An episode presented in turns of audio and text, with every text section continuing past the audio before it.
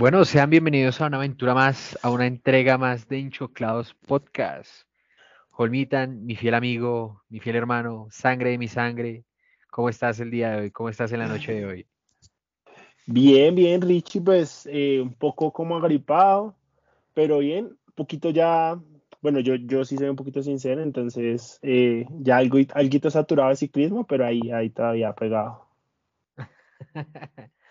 Pero bueno, hoy queremos comenzar de una forma diferente. Em, nuestra audiencia a nivel internacional ha ido creciendo de una forma exponencial. Queremos dar gracias a todas las personas que nos escuchan, especialmente pues a, a la región argentina. O sea, para que te hagas una idea, el 21% de nuestros oyentes están en Argentina. El otro, se podría decir que el otro 8% está en Europa y el resto lo, lo contempla mm, Colombia como tal. Una cifra interesante la de los argentinos. Ya próximamente los verán en Directive Sports narrando la Superliga. toca invitar al Kun. Sí, sí, toca invitar a Kun hablar de ciclismo. Y segunda, segundo punto, eh, habíamos hecho una encuesta las últimas semanas, tanto por Instagram como por Twitter. Recuerden que nos pueden encontrar en Instagram como Choclados Podcast. Eh, en Twitter nos encuentra como Choclados Pod, en donde pues les hicimos la pregunta de qué tal les parecería tener una tercera integrante en el podcast, donde el 100% de la audiencia que votó, votó a que sí. Entonces, pues bueno, y más faltaba, invitamos a todas las personas que se quieran unir a, mm, a este, a este magnífico, magnífico proyecto, ya sea hombre o sea mujer, pues nos escriban por alguna de nuestras redes sociales, eh, más o menos diciendo como el por qué deberían integrar y acompañarnos en unos de nuestros capítulos y bueno, ¿por qué no? Acompañarnos permanentemente. ¿Qué tal te parece la idea, Jorge? Bien, bien, yo, yo vi varios comentarios que decían más que, que una tercera integrante era como reemplazarte a ti, Richie. Es que, es que tú aburres, ¿sabes? Ay, ay. Se acabó el programa, señores. Yo soy el de edición, yo soy el de control. Se acabó el programa si Richie se va. No, pues yo solo estoy leyendo lo que decía el Instagram. Pero no, no, sería chévere uno pues propio si, eres tú escribiendo esos comentarios desde muchos perfiles. Ah, sí, claro, claro. Pues nada, a mí se me hace una perspectiva interesante y, sería bueno ir diferentes personas acá opinando y dándonos su punto de vista. Eso creo que enriquece mucho lo que queremos mostrar a la audiencia y es cómo se vive el ciclismo desde el, desde el punto de vista amateur. Bueno, y normalmente siempre estamos 50-50. Lo único que tenemos en común es que nos encanta la cerveza negra y la cerveza fría. De resto creo que no, no estamos de acuerdo en absolutamente nada, entonces equilibraríamos un poquito las cargas. Sí, sí, no, pues también el ciclismo nos gusta, ¿no? El deporte, fútbol, la liga inglesa. Pues sí, pero no nos gusta lo mismo, ahí somos de amores y odios. bueno, vamos a ver quién llega a coincidir esta vuelta.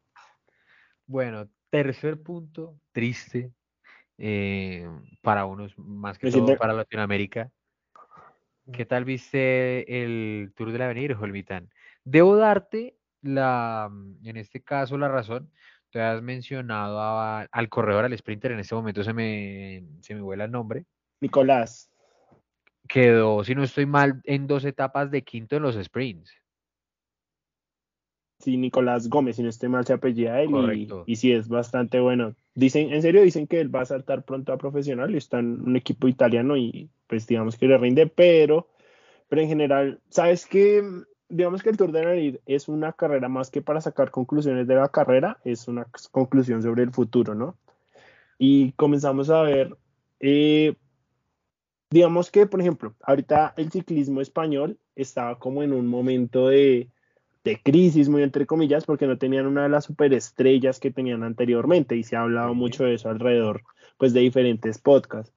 Eh, lo mismo pasa con el ciclismo belga, que de hecho pues hace, creo que son como 43 años que no ganan una, una grande.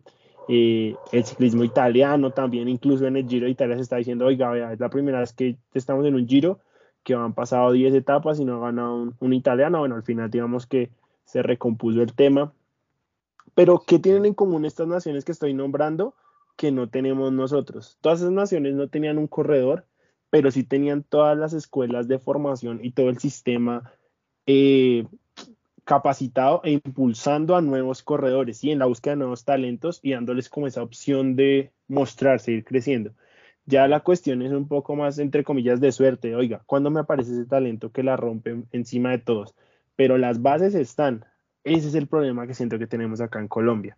Que todos los corredores que, por, que salieron de nuestro país, eh, sin desprestigiar o sin desmeritar más que desprestigiar, eh, sin desmeritar a, ninguno de los profesores pues, que hizo parte del crecimiento de cada uno de estos corredores, se hicieron un poco más de casualidad, ¿sí? O sea, un cazatalentos los tomó, se dio la oportunidad de, verlos crecer, de armar una selección Colombia que estuvo en, ese Tour del Avenir o en algunos Tours del Avenir y posteriormente mandarlos a Europa y bueno, ellos solitos empezaron a abrir camino. Pero como tal, una base de construcción de generación de talentos en Colombia no existe. Así que por eso digo, lo preocupante es que haya unas estructuras que están formadas para cuando salga ese talento que están buscando, impulsarlo y en Colombia tenemos que esperar a que nuevamente por milagro o por, no sé cómo decirlo, casualidad, comiencen a salir esos talentos. Sí, sí. Exacto, comiencen a salir esos talentos solos. Pues mira, digamos que normalmente uno ve y uno dice como que bueno, de pronto en las etapas llanas, el sprint, eh, se sufre mucho el corredor colombiano en este tipo de circunstancias, pero les va un poco mejor en las etapas de alta montaña y en este Tour del Avenir, en las dos etapas de montaña, se perdió un montón de tiempo de los corredores, pues que uno esperaría que estuviesen ahí, ¿no? O sea, realmente fue una, mm, una que, un Tour del Avenir bastante flojito. Creo que el mejor eh, latinoamericano fue un ecuatoriano en la posición 21, pero de resto, pues todos los colombianos sí están, teniendo en cuenta que Colombia básicamente es como mm, la base de Latinoamérica en cuestiones de ciclismo, pues los resultados fueron muy, muy malos. No culparía tanto a los corredores, creo que mm, de una u otra forma también hay que verla de parte directiva y a mí personalmente, Milo como director deportivo, creo que hace rato está sobrando en la Federación Colombiana de Ciclismo, pero bueno, pues son decisiones que normalmente toman otros y que no toman decisiones para bien. Pues bueno, yo digamos que no, no juzgaría tanto de esa forma tan, tan específica que estás dando, pero pues realmente creo que los resultados hace algunos, hace algunos años no lo están acompañando, así que más que sobre, pues siento que de pronto a veces una renovación eh, de plantel, de directriz, entonces pues ayuda a, encontrar nuevos módulos y más que lo decía hace poquito Rigo en el en la Vuelta a España, es que el ciclismo está cambiando muchísimo, ¿sí? Los recorridos sobre todo, entonces hay que como reinventarse y comenzar a prepararse para esos recorridos, sino para lo que veníamos acá. O sea, acá se sigue corriendo como se corría desde el 80 y allá ya se está corriendo diferente. Entonces, esas adaptaciones hay que traerlas hacia acá. Y pues es bueno que los, los entrenadores que vengan a dirigir a los ciclistas, pues estudien o sean, sí, se preparen para, para este nuevo ciclismo estén actualizados en cuanto a la nueva data, las nuevas tecnologías, los nuevos métodos de entrenamiento. Y no lo digo únicamente desde el punto de vista profesional, sino no se da cuenta desde lo amateur. Tenemos un compañero que se llama eh, Julián, eh, otro que se llama Mauricio, pues que ellos entrenan con, con entrenadores personales y nos cuentan que los métodos son algo rudimentarios comparados con los que se encuentran en otro lado. No sé si me desmientes ahí, Richie. Sí, totalmente de acuerdo, pero pues es que, o sea, yo sí le doy un gran eh, peso a, mm, al mal trabajo, al mal planteamiento que ha hecho Milos, porque lo he visto como ha trabajado, lo hemos visto como ha trabajado generaciones anteriores, en donde básicamente siempre va es como al ver qué puede intentar hacer en el, en el momento. Me explico. No sé si hace poco viste una entrevista que hacía Anemiek Van Vleuten, recién llegó al equipo Movistar, en donde pues ella venía de un equipo de los Países Bajos y mencionaba que pues en ese equipo, en su equipo anterior, pues hacían unos planteamientos con unos objetivos ya directamente de la carrera antes de comenzar la carrera. Y pues cuando llegó al Movistar criticaba muchísimo que llegaba ahí era sin un libreto previo y pues posteriormente ya empezaban a, mirar qué hacían durante la carrera. Con Milo hemos visto exactamente lo mismo e incluso peores planteamientos con el video que más se le juzgó en su momento fue cuando corrió el Tour del Avenir con Egan Bernal, en donde les decía básicamente que tenían que esperar y mirar qué hacer la carrera y pues Bernal se, pone en esa, carrera con la batuta y prácticamente le dice a sus compañeros qué es lo que tiene que hacer para posteriormente ganar ese Tour del Avenir. Así que tú esperas que tus corredores sean los que hagan tu trabajo, pues entonces realmente creo que sobras. Y a mí personalmente mm, sí creo que desde hace rato Milo sobra en esta selección.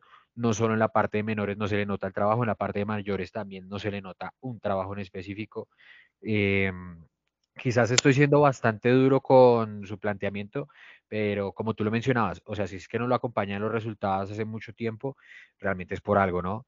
O sea, no le puedes echar como toda la culpa a lo que hacen las otras federaciones, teniendo en cuenta que a las partes de, de, los juveniles los tienes más tiempo, muchos de esos juveniles están acá en Colombia, tú muy bien sabes que acá en, en la parte latinoamericana pues no tienen tantas competencias como las tienen en Europa, entonces puedes aprovechar muchísimo más tiempo el fogueo de los ciclistas y pues si no aprovechas esos espacios, eh, muy difícilmente se te van a dar los resultados. Entonces, bueno, ya sin darle como más preámbulos, pues ya fue lo que fue, pero... Pero...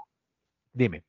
Pero yo, yo sí te quería sumar una cosita y es que para mí, no sé, es un poco falta de perspectiva echarle toda la culpa a un director técnico. O sea, para mí sí realmente sí es culpa de todo el complejo como tal. O sea, ¿qué, qué le puede pedir el, el director técnico a los ciclistas si, se, si llegan pues por fuera de los primeros 20 en cada etapa? No hay forma de hacer un plan de trabajo más que foguearlos. O sea, entonces pues echarle toda la culpa de los planteamientos con corredores pues de pronto que no están al mismo nivel que los europeos en este momento, se me hace que es eso, recortarle una gran parte a la historia, pues que, que realmente no es así. Sí creo que hay un tema de formación en cada departamento y, y, pues en la liga como tal colombiana, por decirlo así, que tiene que fundamentarse nuevamente. Creo que sí de pronto debe caer o recaer en una persona esa planificación toda la de toda la de toda la cómo se dice como la liga nacional sí debe caer sobre una persona, pero pues no se ha hecho y creo que aparte alguna vez veían una entrevista que le hacían a él en ciclismo colombiano, si no estoy mal,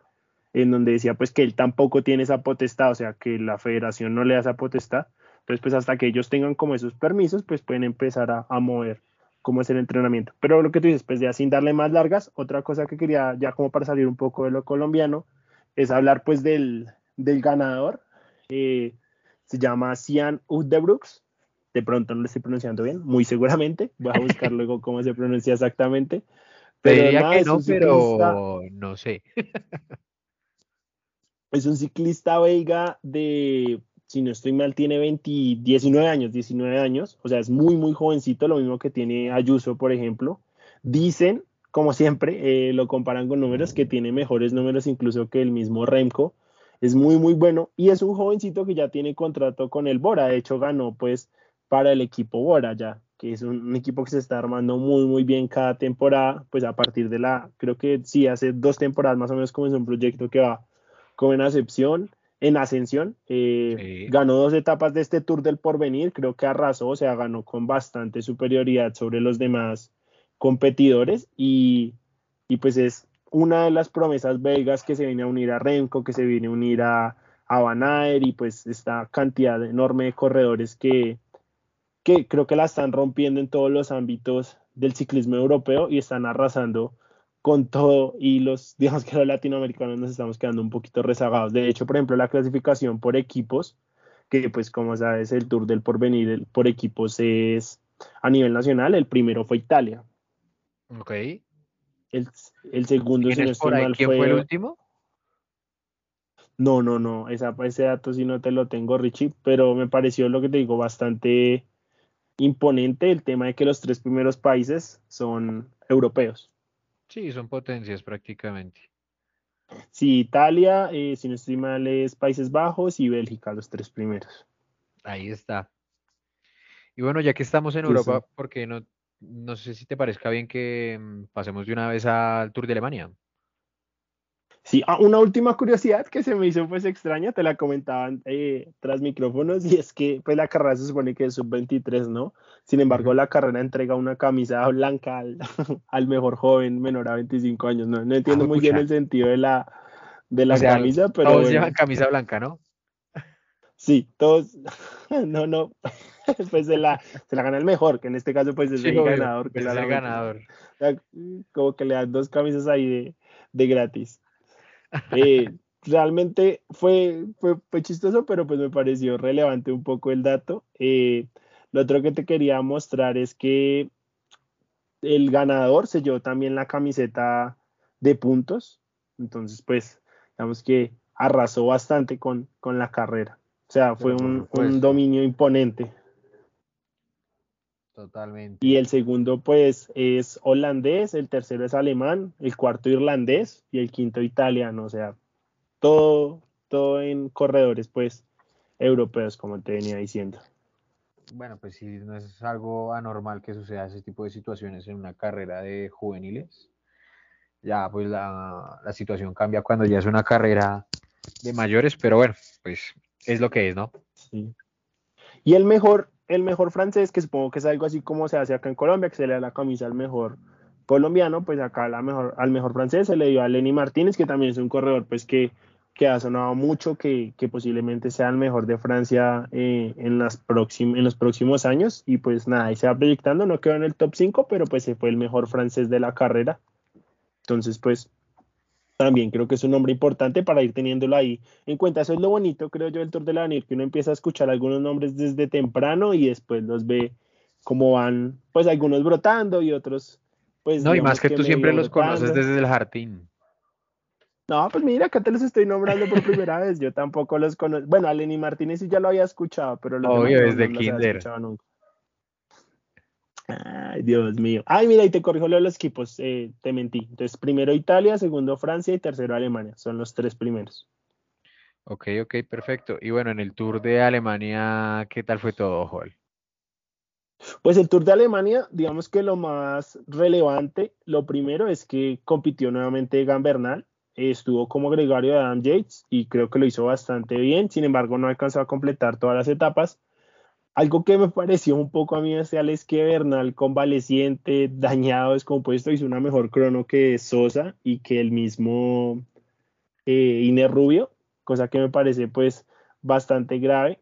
No solo porque lo haya hecho mejor, pues porque bueno, eso es, un indicador preocupante, pero lo que más me preocupó es que era una crono realmente cortica, si no estoy mal era un prólogo de 2.9 kilómetros, creo que era, y perdieron casi 30 segundos, casi no, casi 40 segundos en esos dos kilómetros. O sea, es un número que se me hace bastante sí, verdad, abrumador 21 segundos, Ainer 23 y eh, Sosa 27. Y Sosa. Eso. Y era una crono súper cortica, o sea, eran sí dos puntos algo, si no estoy mal, me corregirás. Sí, era una carrera, la verdad. O sea, eran 2.7 kilómetros de, de, longitud, o sea, ni siquiera contaba como contrarreloj, sino como prólogo. Eh, para los que no saben, pues un prólogo eh, siempre es una etapa de contrarreloj menor a 4, a 4 kilómetros. Entonces, bueno, pues la verdad es que sí es algo decepcionante por parte de estos dos corredores, más aún por Sosa porque independientemente de, la, de las malas contrarrelojes que, mm, que siempre hace en las etapas de alta montaña en donde el Movistar esperaba sumar puntos para dejar de pelear el descenso, pues claramente no lo consiguió y pues después de eso su equipo sigue peleando aún una lucha bastante grande por el descenso. No, y que estamos en un tema donde los puntos actualmente, creo que ahorita lo tocamos un poco más a profundidad, ya que lo amarramos acá de una vez, pero el tema de los puntos en este momento de la temporada es primordial, o sea, tienen a todos los corredores, principalmente los equipos que están ahí ya en línea del descenso, corriendo las carreras que haya con tal de raspar puntos. Pues mira, te puedo decir que en ese orden de ideas, eh, antes de dar ya como el podio final del Tour de Alemania, hay uno, dos, tres, diría que cuatro equipos peleando por no descender, en donde está pues claramente en la posición, para mí personalmente, el Israel Premier Tech va a descender, no le veo ganando etapas, pero pues en este momento tiene eh, 13.000 puntos 87 Luego le sigue Loto Saudal, que tiene 13.847 a tan solo 300 puntos de distancia tiene al Movistar, que a ella se estaría salvando del descenso si lo alcanza, con 14.150 puntos. Luego sigue el Team Bike Exchange con 14.207 puntos. Y luego seguiría el Education Easy Post con 14.257. Ya más arribita pues estaría el Cofidis y el Arkea con 14.638 puntos el Cofidis y el Arkea con 14.667. Entonces, pues digamos que la última semana el Loto Soudal sumó en las clásicas em, europeas alrededor de 317 puntos, lo que ha recortado en los últimos meses un margen muy grande que tenía que era de casi mil puntos contra el Movistar. Pero creo que el Movistar también está contando ya pues con el top 5 por lo menos de Rick Más, que creo si no estoy mal le suma unos 300, 400 puntos si no estoy pues mira que hoy en la cadena COPE eh, casualmente le hacían una entrevista a Enric Más, en donde él decía que le encantaría atacar, que, que quiera hacerlo, yo la verdad no le creo, pero mm, igualmente decía que no puede arriesgarse mucho teniendo en cuenta que su equipo realmente sí está dependiendo de esos puntos porque pues si te das cuenta, Loto no llevó una gran escuadra para la Vuelta a España, posiblemente no ganen ninguna etapa en Vuelta a España, pero sus grandes bases están en carreras de segundo plano, en donde prácticamente siempre intentan estar en el top 5 y en algunas otras han, han ganado carrera y han colocado un segundo corredor en el top 5. Entonces, pues eso ha generado que se recorte el margen cada vez más. Ya que lo mencionas, y antes de ir, pues ahorita que vamos a España, el tweet que colocaste de, de Enric Más a mí no, no me pareció. O sea, ese sí lo colocaste tú y yo, no, le haría leña. A mí personalmente sí me fastidia cómo corre el equipo Movistar, me irrita. Em, se me hace que no puede ser posible que siempre esperes que alguien te haga el planteamiento y siempre ir a rueda. Siempre, siempre, siempre ir a rueda. Entonces, si en ese ataque después Remco Evenepoel eh, no quería seguir jalando, prácticamente que Enric más iba a dejar atrapar por el lote principal. Entonces, creo que ahí se estaban beneficiando ambos. Obviamente tiene un punto de validez que está a un gran ritmo, está a un gran corredor y pues también es una gran dificultad ir a rueda de alguien tan fuerte, pero es que si vas a ir a rueda y luego le vas a atacar como lo hizo en esas dos etapas, pues la verdad que mm, a mí personalmente sí se me hace a mí personalmente se me hace muy sanguijuela el estilo de, del Movistar. Es que ni siquiera es de Enric más, del Movistar. Y lo digo y lo sostengo y no me arrepiento de mis palabras.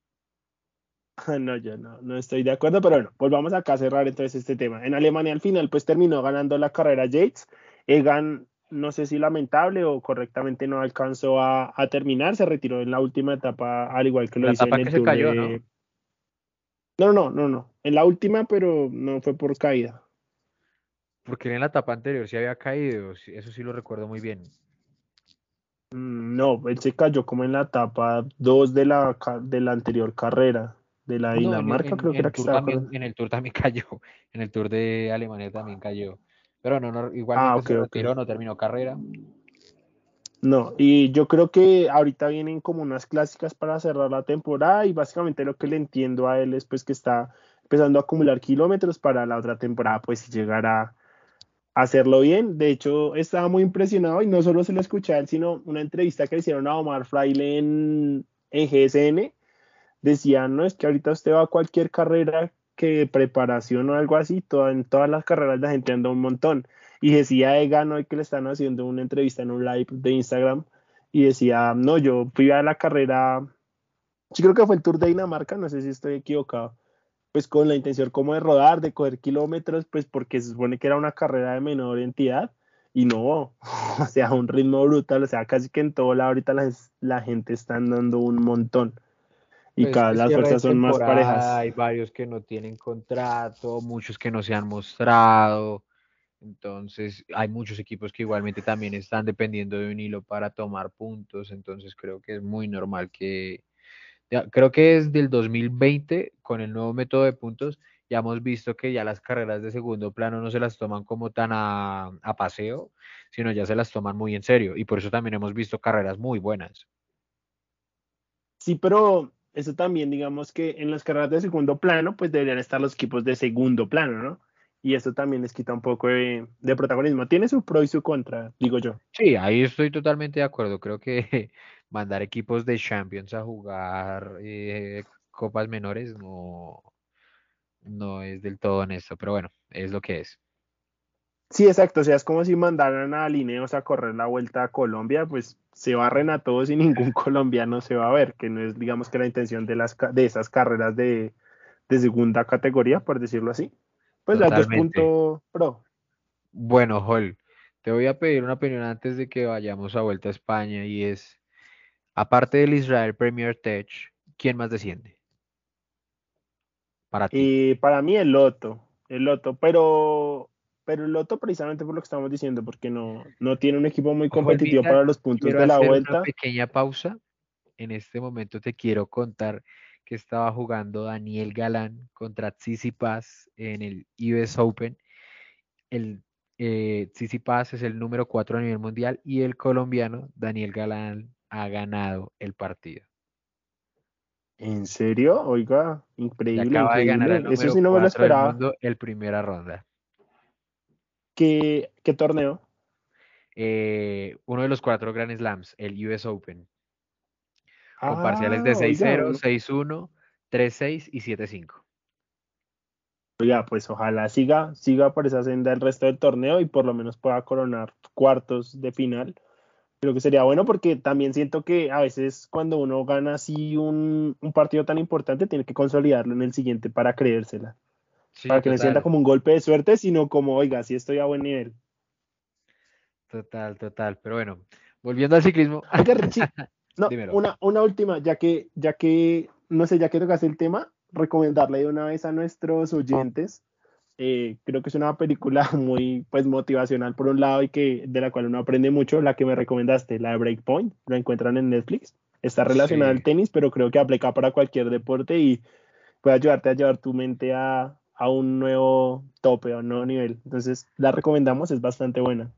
Sí, total, para, mm, para los que están buscando como una progresión un poquitico adicional, hay que tener en cuenta que el deporte no es solo físico, también es mental y bueno, pues acá Breakpoint con Murray Fish, un extenista de Estados Unidos, muestran la otra cara de, mm, del gran peso mental que tiene el ser de los mejores a nivel mundial. Entonces, bueno, pues es una gran recomendación. Es un documental que encuentra en Netflix, no es tan largo, dura como 58 minutos.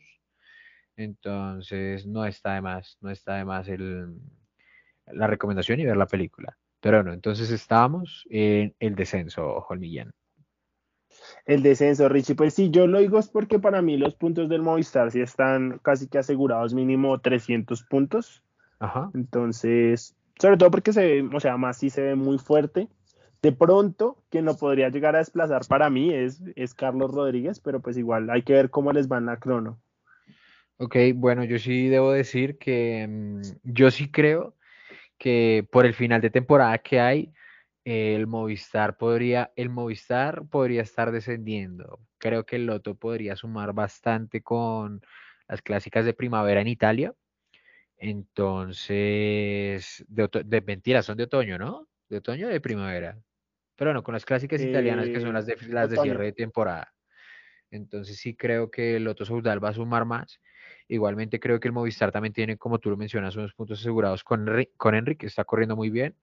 Pero bueno, ya veremos igualmente qué pasa y pues quién tenía la razón en este sentido. Y bueno, hablemos de lo principal, de lo más importante en este momento. Vuelta a España, Pero, Richie, ahí me saltaste dos equipos que para mí también están allá que son el Education First y, el Bike Exchange. Ok, o sea, pues. Entonces. Pues obviamente, para mí personalmente el Bike Exchange, de cierto modo, tiene también unos puntos muy bien asegurados con, con Yates. El Education, pues está como ahí en ese vaivén. Es que el Education es el que yo digo que lo veo con un vaivén, exacto. El Education es el que me preocupa a mí. Yo lo veo más que todo ganando que... etapa. Entonces puede que Pero es que ninguno de los Ninguno, de, los corredores ha cuajado bien. Ninguno de los corredores ha cuajado bien esta temporada. O sea, no, no ha tenido. De hecho, por ejemplo, estuvo en la fuga, creo que fue Paules, si no estoy mal. Sí. Eh, sí. Hace dos días y no, no. Hizo un buen ataque. O sea, realmente lo hizo bien, pero no, no le dio. Y al final lo soltaron. No, no se le ha dado y realmente creo que tienen que dejar esa Carti para intentar pelear el top 10. Creo que Rigo tampoco está mostrando muy buenas cualidades para intentar pelear el top 10. Así que debería como descansar algunas etapas para intentar ganar alguna etapa y pues claramente sumar puntos, ¿no? Chávez, yo no sé si eso fue una broma o una fake news o fue real, eso no, digamos que no lo puedo asegurar, pero vi una noticia que decía como que sentía que le tenía que volver la plata y con, que le tenía que volver la plata a Education, o sea, eso me pareció bastante fuerte. Pues fue una buena crítica a nivel personal, yo sí vi la entrevista que le hizo Mundo Deportivo, Ciclismo, y pues prácticamente decía que ha hecho un culo en el, en el Education First, y es cierto, realmente eh, para, que lo, para lo que lo contrataron no ha rendido absolutamente nada. Hizo muy buena presentación acá en los nacionales de ruta y pues posteriormente a eso creo que la mejor presentación que tuvo fue su segundo puesto en, el, en la clásica del Mont Ventoux detrás de Rubén Guerreiro. Pero aparte de eso, pues eh, Esteban Chávez prácticamente que ha estado anulado en el pelotón profesional. ¿Tú a qué, crees a qué crees que se deba? ¿Crees que sea un tema más físico o psicológico? Mira, pues es que normalmente, mm, y sucede con muchos de los corredores a nivel profesional, es que cuando tienen una progresión tan jóvenes, es muy difícil que se sostengan en los años. Y pues digamos que no es el único que le ha sucedido lo mismo. O sea, Esteban Chávez tuvo una progresión muy buena desde muy joven, donde casi se gana un Giro de Italia, donde casi gana una Vuelta a España. Eh, entonces creo que ya le pesa como muchísimo esa carga que ha tenido con, con el pasar de los años. Mm, posiblemente también, como tú lo mencionas, por eso lo dejaba como entre paréntesis, que es como 50-50, en donde creo que también el, la parte psicológica no le ha pegado muy bien. Hay corredores y pues más que todo deportistas que si los resultados que están buscando no se les dan empiezan a frustrarse un poco. Posiblemente él esté pasando por una de estas etapas Creo que igualmente tiene condiciones. No sabemos si vaya a continuar en Education First. Por el momento no tiene contrato para el siguiente año. Pero sí creería que también, o sea, creería que la parte psicológica está ahí también muy a la par de lo que le está sucediendo en este momento. ¿Tú qué opinas? Pues es que yo siento, o hablo desde lo psicológico, porque tengo la percepción de que lo que es Rigo eh, y Chavito, como que ya están pensando más un poco en el retiro que en continuar. Se me hace. Es una percepción. Entonces siento que cuando uno, sí, que cuando uno de pronto ya está, ya está dejando un poco de lado, exacto, su vida laboral y más concentrado en proyectos personales, pues de pronto no, pues los resultados no sean igual. Uno eso y dos, pues de todas maneras que ellos también, Chávez es súper come años, pero pues él tampoco es tan joven, ¿no? Ya tiene 34, 33, si no estoy mal. Sí, creo que son 33 años, pero bueno, igual, no sé, creo que todavía le queda como algo todavía para dar la última bala, diría Alejandro Valverde, pero mm, pues bueno, esperemos que pueda como volver a retomar ese ritmo y pues volver a mostrar las condiciones del gran corredor que es y si piensan retirarse, pues por qué no retirarse de buena manera. Listo, Richie. Pues bueno, mira, vámonos para Vuelta a España y te lo propongo en los siguientes ámbitos. Primero, creo que hay dos, puntos principales, crono y montaña, como lo has visto. Segundo, tercera, mejores, mejor equipo y equipo de excepción. Y tercero, eh, los latinoamericanos, ¿cómo los has visto en general? ¿Te parece? Yo quiero colocar una cuarta y es después de 121 días de grandes vueltas, España consiguió de manera consecutiva dos etapas en la Vuelta a España, una de tu corredor favorito, que es nada más y nada menos que Marc Soler, y la segunda fue de Jesús Herrada, algo no menos para, para nombrar, ¿no te parece? Sí, la de es súper buena esa etapa de Jesús Herrada. Y me gustó como... ¡Qué rata! No, fue, en serio fue muy buena y me gustó mucho como, como lo celebró, como para el país, ¿sí? Como para la afición. Eso me pareció muy bonito cuando lo hacen de Mark. ¿Qué opinas de la victoria de Mark? No, también, también estuvo bastante buena. O sea, creo que fue un ataque... No, fue un ataque muy bueno a seis, si no estoy mal, a seis kilómetros de meta saltó desde el pelotón, cosa que hay que tener piernas para saltar desde el pelotón y llegarle a la fuga. Y después, pues creo que a un ritmo constante fue soltando a todo el mundo y en un momento pensé que no le alcanzaba, que lo cogían, pero, pero no, supo rematar súper bien y, pues justa victoria y digamos que me merecía. y lo, lo curioso es que el último español que había ganado era él, ¿no? Mira que esta versión de Mark en el, en el UAE yo tampoco es que sea como muy amante de su ciclismo, pero me gusta muchísimo esta versión de, de Mark, teniendo en cuenta que para nada más de lo que estábamos hablando, él es un ex ganador del Tour del Avenir. Entonces, tiene, para mí personalmente tiene cualidades como gregario, para mí no es un líder de grandes vueltas, pero a su vez también se me hace que tiene una garra increíble y pues ganó la etapa de una manera absurda. Pues sí, pero, sí, pero, no sé, a mí me sigue sabiendo muy a poco la temporada, precisamente porque yo creo que es un muy buen corredor y cuando lo contrataron como gregario, yo esperaba que él fuera un gregario decisivo, que fuera el último, penúltimo que estuviera ahí con Pogacar, por ejemplo, en, en el Tour. Y realmente en el Tour yo no lo vi, lo vi como una etapa. Es que mira, si te das cuenta, la etapa anterior casi que, o sea, le dio una pájara, pero absurdamente alta, que si no estoy mal llegó más o menos como a 26 minutos del pelotón general en la etapa anterior antes de ganar su etapa. Entonces, pues digamos que por eso hago la acotación de que para mí no es un líder, o sea, me hace que es un corredor muy irregular en vueltas en Tour de Francia, prácticamente como tú lo mencionas, se le vio por ahí dándole dos veces un bidón a, a Tadej Pogacar y posteriormente a eso, pues prácticamente lo, no lo vimos en ninguna etapa más, ¿no? Sí, sí, entonces ahí es donde yo digo que, estoy seguro que se espera un poquito más de, él. Pero bueno, vamos entonces primero Primero. Crono. En Crono yo solo puedo decir que yo dije que ganaba el Jumbo Visma y ganó el Jumbo Visma. Sí, sí, pero me pareció muy impresionante el duelo entre Lineos y, y el de Keunig. Yo pensé que iba a haber un poquito más de diferencias ahí y se fueron por un segundo, ¿no? Debo decir, es que me sorprendió la crono de Lineos, para ser honestos. O sea, para mí el de Keunig también iba a sacarle un poquitico. O sea, para mí el Ineos era el tercero. Me sorprendió que el Ineos le ganara al de Koenig, pero pues, igual fue una pelea muy, muy, muy fuerte. Es que el Ineos tiene unos muchachos muy, muy buenos. O sea, a mí sí me parece que, que esos pelados son el futuro de ese equipo. Bueno, segundo punto, Joel.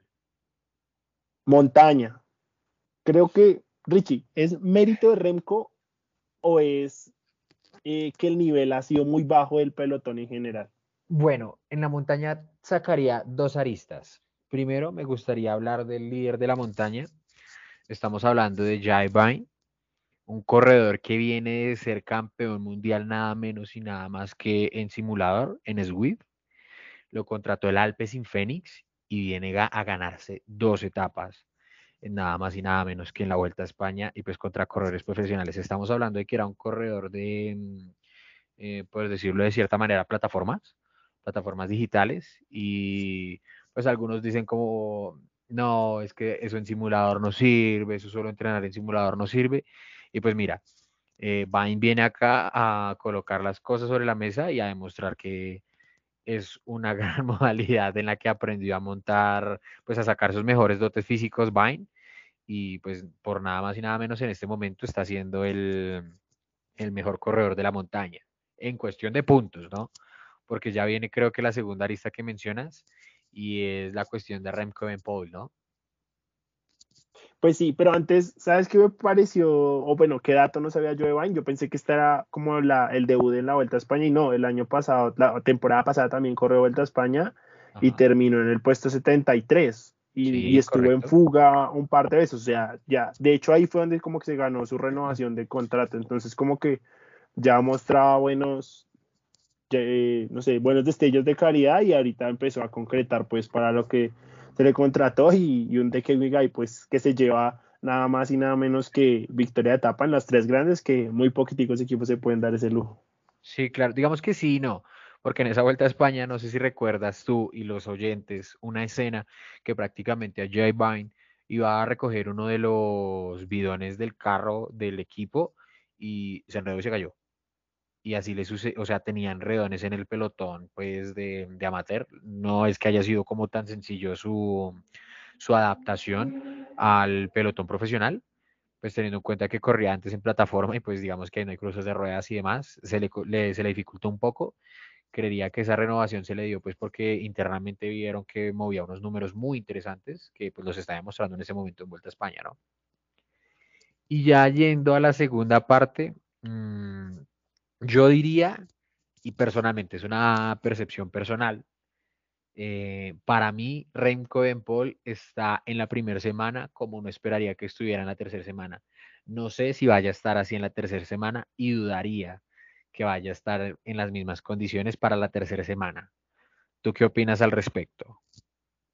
Pues yo siento que él tiene la misma duda y por eso está corriendo como está corriendo, o sea, como que está sacando la mayor renta que puede ahorita que tiene como las piernas, eh, generando como un seguro, un depósito ahí por si algún momento tiene una falla, pues tener un colchón para poderse defender. Pero yo siento que desde, desde su desconocimiento personal, eh, lo está haciendo muy, muy bien. Y de hecho creo que pues le hicieron una entrevista, lo comentaban en la movida, si no estoy mal, que le hicieron una entrevista a los padres y los padres dijeron que la meta era hacer un top 5 y pues que si pasaban de ahí muchísimo mejor. Sí, sí, sí, total. Igual, debo reconocer que mm, contrario a lo, a lo que corre el Movistar, a mí me encanta cómo corre el de Kauning y más que todo Remco. Creo que es alguien que va por todo nada y eso me, motiva a verlo, me gusta muchísimo el ciclismo que genera. Eh, ha hecho una gran semana, una primera semana espectacular. Em, creo que es un digno líder en este momento de Vuelta a España.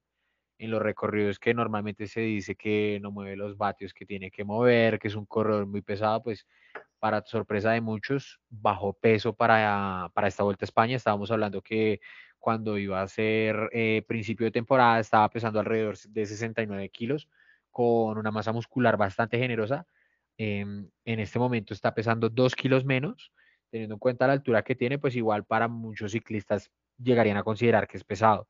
Sin embargo, creo que mantiene ese tipo de, mm, de composición física para no perder sus cualidades en la contrarreloj, pero principalmente creo que ha tenido una progresión muy buena para correr grandes vueltas y al mismo tiempo creo que es un corredor bastante decisivo.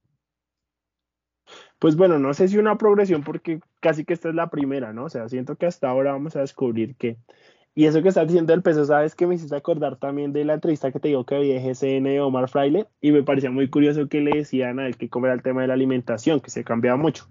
Entonces el hombre decía, vea, con decirle que yo antes más o menos mi peso promedio era de 65, 66 kilos, y era bebida, mejor dicho, medita y súper poquita comida, en lo posible muchas veces saltarse algunas comidas para estar fino, fino para las carreras y comer súper medido, súper poco, y ya salía la temporada y te podías como dar tus gustos, tus pecados.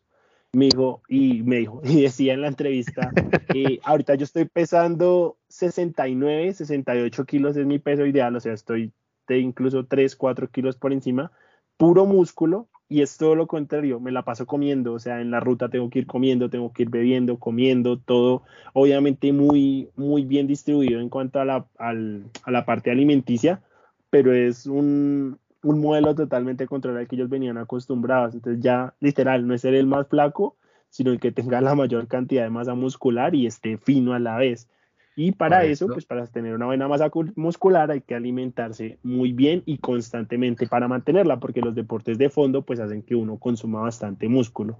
Entonces me pareció bastante interesante esa parte también de la entrevista que nombras, eh, pues acá relacionado con el tema de la preparación de Remco.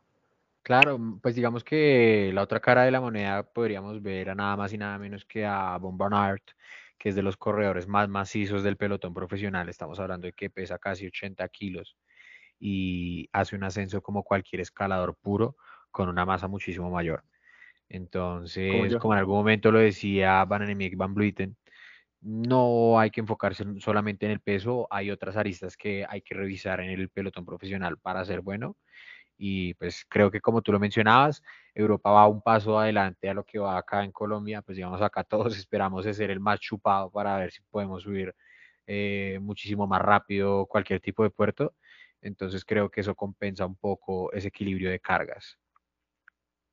Correcto. Ahora hablando de lo del de Kevnik, pues digamos que también decir que me encanta cómo corre, pues es que siento que me encanta cómo están transformándose, porque creo que es la primera vez en, desde a la Philip que vemos a de Kevnik trabajando como un equipo de grandes vueltas.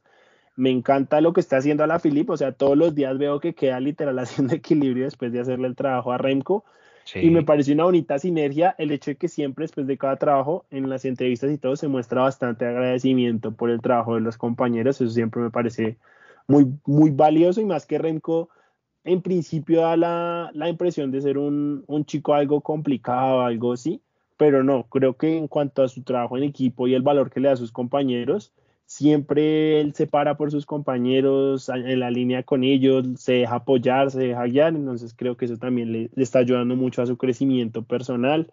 Eh, lo he visto molesto incluso por no ganar las etapas, pero, pero dicho todo esto, yo siento que no es tanto mérito de él, sin saber qué, qué números esté moviendo, sino yo siento que es el resto del pelotón que no está en buena forma. No sé, es, es, es impresión mía, sobre todo porque corredores pues de los que se esperaba mucho, creo que ninguno está respondiendo a la altura, ninguno. Pues de pronto también es los números que se están moviendo en, la primera semana, ¿no? O sea, veíamos que la de las primeras etapas eran las etapas más rápidas. Creo que una de las, no estoy mal si fue la tercera o la cuarta, eh, ha sido la etapa más rápida de grandes vueltas este año. Eh, segundo, sí, había, hubo una en donde terminaron con una velocidad promedio de 40 y piola de kilómetros por hora. Pero estoy casi que seguro que incluso estaban diciendo, no me acuerdo dónde vi, que las etapas, el promedio de velocidad, ninguna ha alcanzado los promedios que se alcanzaron este año en el Tour de Francia, ninguna. Sí, sí, sí, pero pues digamos que a lo que me refiero más es primero, la gran mayoría de corredores que ven ahí ya vienen con mínimo una vuelta de las grandes eh, en sus piernas, ¿no? Igualmente sí se les ha notado bastante el esfuerzo de, o sea, no creo que ninguno de ellos haya preparado bien una vuelta a España, sino solo Remco en Paul Igualmente a lo que tú mencionabas, creo que contrario a lo que decías de, de que de que la última vez que se le vio bien eh, fue la vez que a la Filipe era líder. La verdad es que en ese 2018, perdón, 2019, yo no vi ningún de Keunig. La verdad es que vi un de Keunig que nunca estuvo al lado de la Filipe. Pero sin embargo están corriendo muy bien. O sea, para sorpresa mía, creía que iban a tener corredores como mm, Remy Cabaña, y mm, Juliana Alaphilippe para proteger a Remco, pero pues es que realmente todo el equipo parece que, que si vinieran con toda la actitud de intentar ganar Vuelta a España, porque todos han estado muy preparados y no han dejado en ningún momento solo a Remco, más que cuando hace ya pues un cambio de ritmo y descuelga el resto del pelotón. Pero igual están corriendo muy bien, como te mencionaba antes, creo que está, creo que de pronto esas diferencias que se están viendo es porque muchos esperan encontrar su condición física en la tercera semana y puede que él esté buscando todo lo contrario, estar muy fuerte en la primera, como lo mencionabas, para intentar sacar diferencias. Entonces puede que sea, sea, esa parte la, la que ha hecho que, que, haya tantas diferencias. Cuenta mejor. Pero mira, mira que no lo quiero individualizar tanto porque, o sea, no es solo Remco, es su equipo, o sea, toda la carrera se ha corrido al ritmo del de Koenig y ningún otro equipo hablo por todos, ha propuesto algo. De hecho, el único que, digamos que medio propuso la etapa anterior a, la salida fue Lineos, intentando ahí fugas con algunos corredores que estaban bien ubicados aún en la general, pero los demás equipos han estado muy estáticos, o sea, todos, digamos que te decía yo de una vez para pasar al siguiente tema, cuál era el equipo para mí más decepcionante y para mí es el, el Bora, o sea, yo esperaba muchísimo más del Bora porque traía buenos corredores. Para mí, así como dices de Remco, para mí Guita sí tuvo el tiempo para preparar la vuelta a España y no, o sea, no, no está, no está. Eh, Hindley, bueno, esperaba un poco más. No, no, no, me imaginé que el campeón del Giro de Italia pues no estuviera acá ni siquiera en el top 10. Está Entonces, de noveno. ¿Ah, ya entró de noveno? Está de noveno con 5.36 al lado de tu super detrás de tu super Miguel Ángel López a 5.3 ni siquiera se te entendió bien porque te cuesta pronunciar su gran nombre. Pero volviendo, volviendo al tema. El gran número de tiempo que, está perdiendo en ese momento. Sí, ya, ya, ya todos te vimos, Rich. Estábamos, estábamos hablando y siento que la mayor, para mí, la mayor decepción ha sido el Bora, porque, porque realmente es un equipo pues que, que sí venía con una proyección de la Vuelta a España y que traía buenos nombres para competir y no, no se ha visto, no se ha visto y ni siquiera ha estado cerca. Y he visto que mucha gente le ha dado mucho palo a Lineos y siento que en esto ah, me, corregirás, pero creo que estuvimos de acuerdo los dos desde el inicio cuando hicimos la previa a la Vuelta a España, que dijimos, oiga, no vea, Carapaz para nosotros no está para competir esta Vuelta a España y el equipo que trae no es un equipo, no era un equipo para romper y eso, sino era un equipo más para foguear a esos jóvenes. Al contrario, creo que lo que está haciendo el Lineos es muy valorable porque le están dando eh, cancha a unos chicos y creo que están respondiendo de buena manera, pues como a, dar perspectivas de, oiga, aquí estoy y puedo hacerlo. Pero pedirle a Lineos que sea un mm. equipo pues que marque tendencia y que sea el que lidere el pelotón y que rompa con corredores, creo que no, pues para mí, obviamente es afán de que sea un equipo con gran presupuesto y eso, pero realmente la nómina que trajeron para esta vuelta a España es más de fogueo que de competencia. Uy, pero creo que no coincido contigo, o sea, no podría resaltar. Pero. Mira, mira, mira, pues te, lo voy a colocar en contexto. Pero lo, escúchame. Pero yo lo digo que escúchame. fue lo que los dos nombramos. Sí, no, no, no, pero escúchame. al inicio. escúchame, escúchame. ¿Cómo podríamos decir que el Bora es una decepción cuando ha ganado dos etapas de, de nueve etapas que se han corrido de, de Vuelta a España? Bueno, en eso tienes razón, en eso tienes razón. O sea, creo que la decepción en la general, para mí sí es obvia, y en eso estoy de acuerdo contigo. O sea, de corredores como tal en la general, creería que, pues, Higuita sabía desde enero como nosotros de que era el líder para Vuelta a España. Y en este momento no está. No está y está muy lejos. Estamos hablando de que Higuita está en la posición 21 a 9 minutos 45. O sea, prácticamente puede que intente pelear el top 10 metiéndose en una fuga y pues aguantando segunda y tercera semana, pero no está para pelear Vuelta a España. En eso estamos totalmente claros. Henley igual, pues estamos hablando que es el, el, campeón defensor del Giro de Italia y tampoco está en muy buenas condiciones y esos dos palazos se los puedo aceptar. Sin embargo, pues digamos que no le podría dar como esa mala, esa mala descripción al Bora de decir que está haciendo una vuelta a España excepcionante teniendo en cuenta que ha ganado dos etapas con Sam Bennett. Caso contrario a Lineos, digamos que sí, estoy también totalmente de acuerdo contigo de que Richard Carapaz no estaba para, para Vuelta a España Claramente, pues en este momento está 14 minutos 34 en la posición 26, está muy lejos, pero si estábamos de acuerdo de que el, que el líder de Lineos, que era para, para foguearlo, hoy iba a ser bien ya eh, Carlos Rodríguez y pues que en una segunda línea iba a estar Pavel Sivakov. Los dos están en el top 10. Claramente Carlos Rodríguez está muy bien.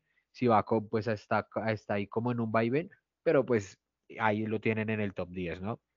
Entonces, digamos que en cuanto a la general, podríamos decir que Lineos está haciendo una general aceptable, teniendo en cuenta que es el equipo económicamente más poderoso del pelotón profesional. Pero pues creo que también es necesario que empiecen a intentar ganar una etapa, que intenten hacer algo más, porque pues de una u otra manera creo que tienen un equipo muy bueno, muy compacto, sin un líder sólido, pero pues digamos que todos están ahí esperando a que mm, o el Jumbo Visma o el Quick hagan algo diferente y pues empiezan a desengranar y prácticamente nadie ve cuando se quedan los delineos. ¿Sabes qué, ¿Sabes qué duda me acaba de surgir? ¿Hace cuánto delineos no queda una temporada sin una vuelta? Bueno, pues el año, uy, bueno, buena pregunta. La última vez, uy, el año pasado ganaron Giro con Bernal, el antepasado ganaron Giro con Tao, el anterior a ese fue el 2020 y Vuelta a España no la ganaron. El Tour lo ganó.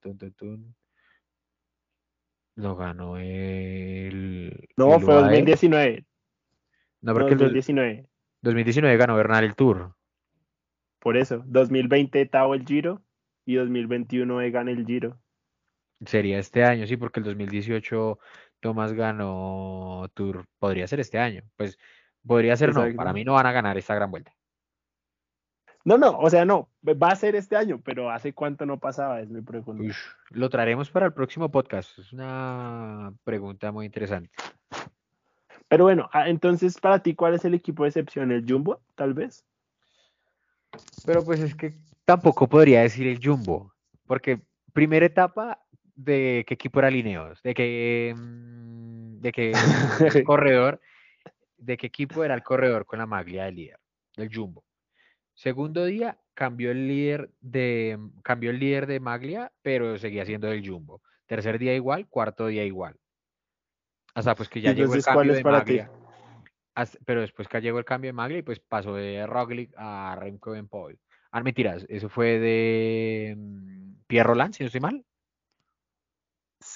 No recuerdo, la verdad no recuerdo. Sé que habían sido contra otro de la fuga.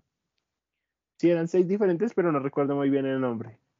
Pero bueno, no, en teoría, para mí, y pucha, es que te podría decir, y para mí sería de cierto modo el Astana. El, un corredor bueno, particular. Sí, pero, pero más o menos porque hablando de preparación, o sea, a Superman no se pudo preparar bien esta temporada, él casi que ni corrió. Pues venía con lesión, pero prácticamente, o sea, lo habían anunciado que venía para, para Vuelta a España y entiendo que pues digamos... Sí, pero después lo suspendieron. exacto, por eso digo, entiendo que esa circunstancia de que lo, de que lo suspendan y toda la cuestión, pues em, haya mermado un poco la preparación que tenía, pero bueno, yo lo dejaría entre la Astana y el Education First. No, pero no, sí, yo, yo creería que la Astana, sobre todo por las pretensiones que tiene, porque el Education First pues no tenía un líder claro, Astana sí, aparte tiene buenos corredores alrededor. puede ser, puede ser. Ok, Rich, ok. Y lo que te mencionaba por último, ¿cómo has visto a los nuestros en general sin ir uno por uno? No, sin ir uno por uno diría que la representación latinoamericana ha sido pésima. Sí, la verdad, no, sí. La verdad no, no tendría ningún otro adjetivo que, que, decirles. Y no es por menospreciarlos, ¿no? Sino para mí personalmente, mmm, tanto Richard Carapaz, o sea, no coloco a Ecuador en sí en toda la línea, sino coloco solamente a Richard Carapaz porque pues creo que es el único corredor que tiene las capacidades físicas de, ese país para llegar a pelear una gran vuelta y que es un corredor que me encanta, pero colocando entonces a Richard como Ecuador y pues a, los colombianos que están ahí realmente como Colombia porque pues todos han demostrado grandes condiciones en grandes vueltas, pues están haciendo algo muy por debajo de lo que uno esperaría y pues de lo que uno es consciente que pueden hacer. ¿Sabes, ¿Sabes que sí, digamos que me ha parecido un poco educativo? Eh, el domingo estuve en el Alto del Vino, bueno, eh, por el lado del CAI, y pues estos días he estado por ahí, hace poquito fue por ahí a, a, comprar el pan al desayuno, y normalmente antes pasaba mucho que si no había un colombiano ahí como entre los primeros, acá el ciclismo gusta, pero no se le pone mucha atención. Y mira que el hecho de que no estuvieran ningún latinoamericano ahí arriba, pero de todas maneras toda la gente estuviera atenta a qué pasaba, me parece bonito porque significa que es una, una cultura ciclística y no es simplemente fanatismo, si me hago entender? Sí, afortunadamente creo que el ciclismo ya pasó de ser una simple moda a ser algo más. A, a mí personalmente, siempre lo he dicho y siempre lo diré, a mí me encanta ver ciclismo sin importar que no estén los colombianos ahí. Y pues a la gran mayoría de ciclistas que apoyo, afortunadamente no son colombianos. Sí, Alanda. Alanda, Primitos, Roglic. De pronto yo soy la sal de esos corredores, pero igual los apoyo. Y lo de Primos, te estás tú cebando la primera vez que se puso la roja y que Primo es campeón y que me vas a callar acá en el podcast, pero pues no sé. Aunque debo admitir que, oiga, muy. Yo la verdad pensé que iba a caer una minuta en la última etapa y lo gestionó muy, muy bien. Pues es que a eso iba, realmente a eso iba. O sea, eh, Roglic estando en su peor, en quizás su peor primera semana de una gran vuelta en mucho tiempo, está tercero. Entonces, menos de dos minutos, ¿no? 1.53. Obviamente igual es una cifra generosa, pero pues mañana una contrarreloj de 30 kilómetros, en donde no creo que le saque diferencias a Remco. Realmente creo que Remco le va a meter algunos segundos a, a Roglic pero creo que contra todos los demás que están en ese top 10, no, hay, no tiene ningún tipo de problemas para hacer la contrarreloj. Entonces, pues, digamos que lo que más me sorprende es eso. Vimos a un Roglic que no está en su mejor forma, o bueno, que no está en la forma que ya nos tiene acostumbrados. Puede que en este momento esté moviendo los números que tiene que mover, pero pues es raro verlo, verlo atrás. Pero teniendo en cuenta eso, veíamos a un Remco jalando adelante y a los otros que iban del gancho intentando sostenerse de la rueda de Roglic. Entonces, del todo mal no me siento. Creo que aún tiene posibilidades de ganar esta gran vuelta. Espero que la gane realmente de corazón. Me encantaría que la ganara, me encantaría que se llevara otra gran vuelta a España a, su palmarés. Pero por el momento igual también tengo dudas como muchos de los televidentes que está viendo Vuelta a España. ¿Tú qué opinas? Pues no, realmente yo sí me sostengo en lo que te dije antes de que iniciara. Para mí no la termina. La salud no lo va a dejar. Yo siento que cada vez como que le va costando más. Hubo una etapa en que sentí como que iba en progresión, pero ya verlo nuevamente caerse en la, en la siguiente etapa de esas, sí me, me da a entender que él físicamente no se encuentra bien. Y lo otro es que sí comenzaron a dar como cosas de enfermedad para en el equipo, no sé, de pronto por un tema también, de pronto de COVID o algo así. Mm, pues bueno, ya veremos. ya se retiró se retiró por fiebre. Hubo otro compañero de él que se retiró, pero por caída, creo que tú lo viste, que se estrelló en uno de los descensos contra uno de los separadores de vía. Entonces, pues igualmente también no tiene un equipo completo. Rohan Dennis mm, todavía está siendo como una incógnita, no se le ve bien físicamente. Esperemos que en la segunda y en la tercera semana pueda estar para apoyar a su corredor, pero por el momento ya tiene un equipo mermado y pues su, líder de cierto modo no, no es lo que nos tiene acostumbrados a ver. No, no es, no es, no es que no, es, no esté respondiendo, sino que para mí lo que les digo es del dice, la salud no está. Y ya que estamos hablando de fe, Richie, apoya mi fe. ¿Qué opinas de, de que López comience a también a encontrarse en esa tercera semana? Pues mira, en este momento López está 5-3. Mañana, después de la contrarreloj, muy posiblemente esté a 6.30, teniendo en cuenta que la contrarreloj la haga bien. Y haciéndola bien, sí. Exacto. minutos poquitos de más. Exacto, porque pues digamos que tiene adelante corredores como Simon Yates, que hace muy buena contrarreloj, como Joao Almeida, que hace una buena contrarreloj. Em, digamos que en la parte trasera tiene a corredores como Tao, que no es que haga una super contrarreloj, pero la hace un poquitico mejor que él, igual que Sivaco. Entonces, no sé cómo le, le irá con Hilley, teniendo en cuenta que es una contrarreloj bastante llana y para mí Hilley no, no es un, un gran contrarrelojero, pero bueno, esperemos. Creería que yo a este López lo veo más ganando una etapa y quedando como en el top 10, quizás en una posición sexta, quinta, puede ser, pero pues digamos que no sé, lo veo muy mermado, no, no lo veo con esa cara de normalmente del Miguel Ángel que siempre lo, lo vemos aguerrido, ahí adelante, que siempre de una u otra manera también intenta dar espectáculo aunque no tenga las piernas, porque pelotas sí las tiene y las tiene bien puestas y lo intenta. Y eso claramente no se lo voy a desmeritar. Pero en esta gran vuelta, en su primera semana, no he visto al Miguel Ángel López que nos tiene acostumbrado en grandes vueltas. Pero entonces sí crees que va a ir a más. Yo, la verdad, creo que le veo una etapa. Yo le veo una etapa, pero la veo complicada. O sea, veo complicado lo demás. Veo que pueda ganar una etapa. Y Santi es el otro que de pronto, porque la verdad le hicieron una entrevista y dijeron que él dijo que no se encontraba ni cerca de cómo estaba en el Giro. No sé si también lo es que de pronto pueda ir evolucionando o realmente no, no, no vuelva a alcanzar ese pico de forma. Pues mira, es que ya con Buitrago sabemos que es un corredor realmente de tres semanas, no lo, no lo ha demostrado en el Giro de Italia, en el anterior Giro de Italia que corrió, eh, Giro Italiano sino Vuelta a España, ya su segunda Vuelta a España. Entonces, creería que de pronto en tercera semana, ¿por qué no ver un, no solo de él, sino creería que los otros colombianos que para mí personalmente ya no tienen chance de estar en un top 10, pues intentar ganar una, una etapa. Sería, sería bastante interesante por lo menos verlo ahí peleando una fuga. Y con el que quiero cerrar, que es el que yo realmente más quiero ver cómo le va a ir mañana, es a Carlos Rodríguez. ¿Cómo crees que les vayan a clonar los dos españoles? Hay mucha gente que está muy ilusionada con Ayuso. Cuando hablas de los dos españoles, hablas de Ayuso y. ¿Y qué? Y, y Rodríguez, ¿sí? De Carlos Rodríguez. Sí, sí, de hecho, pues sin desmeritar a más, ¿no? Pero siento que los que se están llevando como el protagonismo más allá del puesto eh, son ellos dos. Sí, en eso estamos totalmente claro. Igual, pues nada es meritorio lo que está haciendo Enrique, pero pues ya sabemos que mañana va a perder su segundo lugar. Pero, no sé, yo la verdad veo muchísimo mejor a Carlos más que a Ayuso. Para mí a Ayuso todavía le, cuesta un poquitico como esa tercera semana, esa continuidad, esa consistencia. Con Rodríguez personalmente, me encanta que, que sí tiene una consistencia muy buena, que se sabe medir muy bien en sus números. No recuerdo muy bien las contrarreloj de él, para ser honesto, pero para ser un top 3, la verdad, en este momento sí lo veo.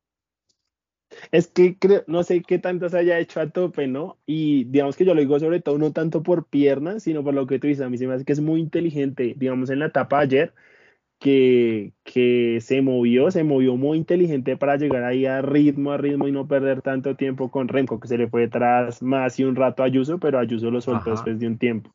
Correcto, correcto, totalmente de acuerdo. Y que contrario a lo que mencionas de Carlos, Enrique posteriormente a la etapa, pues eh, daba una entrevista diciendo que la peor decisión que pudo haber tomado fue intentar conseguir el ritmo de, de Remco y pues posteriormente se reventó.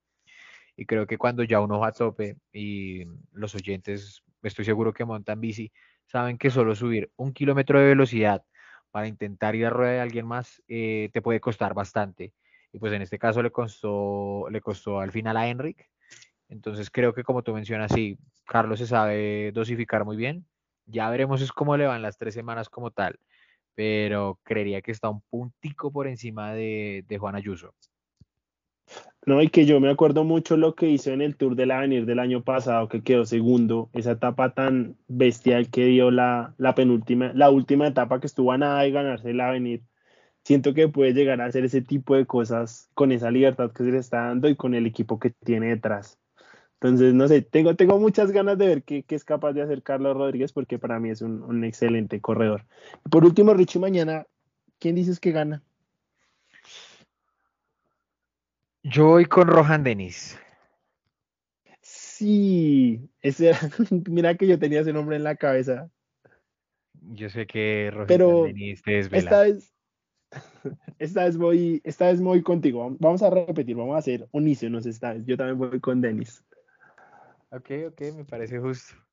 Entonces, bueno, ya para cerrar, no sé si tengas algo más que agregar. Sí, Rich, una última cosa que sé que te alegrará la tarde para terminar. Imagínate que hace un par de días... Antonio fichado por el Manchester United. No, algo importante, algo importante. Eh, imagínate que hace un par de días Nairo Quintana eh, generó su apelación hasta hacia el TAS por pues el caso de, de ¿cómo decirlo? Del medicamento de, la sustancia prohibido. Exacto, la sustancia prohibida encontrada en su cuerpo, la y se me olvidó el nombre, ¿cómo se llama la sustancia? ¿Me, me tramadol. El tramadol. Entonces, nada, básicamente, pues se presentó ante el TAS eh, con, la, con la intención, pues primero, de que se le quite la sanción y segundo, pues demostrar que él no consumió esa sustancia. Eso es lo primero, relevante. Lo segundo es que el Arquea sacó un comunicado que me pareció bastante valioso porque lo decíamos la vez pasada que es bueno que los equipos respalden a los corredores. Entonces, el arquea lo que dicen, eh, o con lo que inicias, queremos aclarar que este no es un caso de paje, cosa que me parece muy importante y que todos los periódicos deberían mencionar, eh, sino pues es un caso de consumo de sustancias para, para, digamos que no es un caso de sustancias para mejorar el resultado deportivo, sino es pues un contexto totalmente diferente y es el de pues un analgésico. Entonces, eh, es, aclaran que el corredor no está suspendido, que al contrario, que él por eh, convicción propia se baja de la Vuelta a España para asumir su defensa y que el equipo como tal le va eh, a proporcionar o le está ayudando con dos abogados.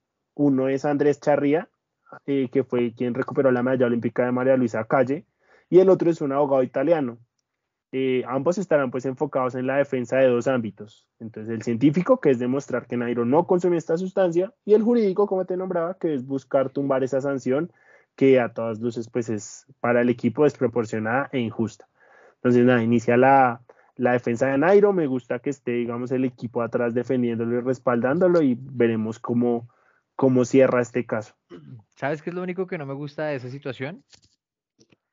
Contrario a lo que mm, eh, se especulaba y pues la forma de defenderse, que mencionen el caso de María Luisa Calle, ¿no? O sea, porque se están defendiendo con una apelación similar a, la que se le hizo a María Luisa Calle en su momento, una mujer que no estuvo acusada ni una, ni dos, ni tres, ni cuatro, ni cinco veces por casos de doping y por eso se le retiró una de, de sus medallas olímpicas y unos de sus tantos títulos de palmarés, pero bueno, eh, son opiniones personales, sueltas, pero creo que sobraba citar en, su punto de defensa lo, uno de, de los casos de María Luisa Calle.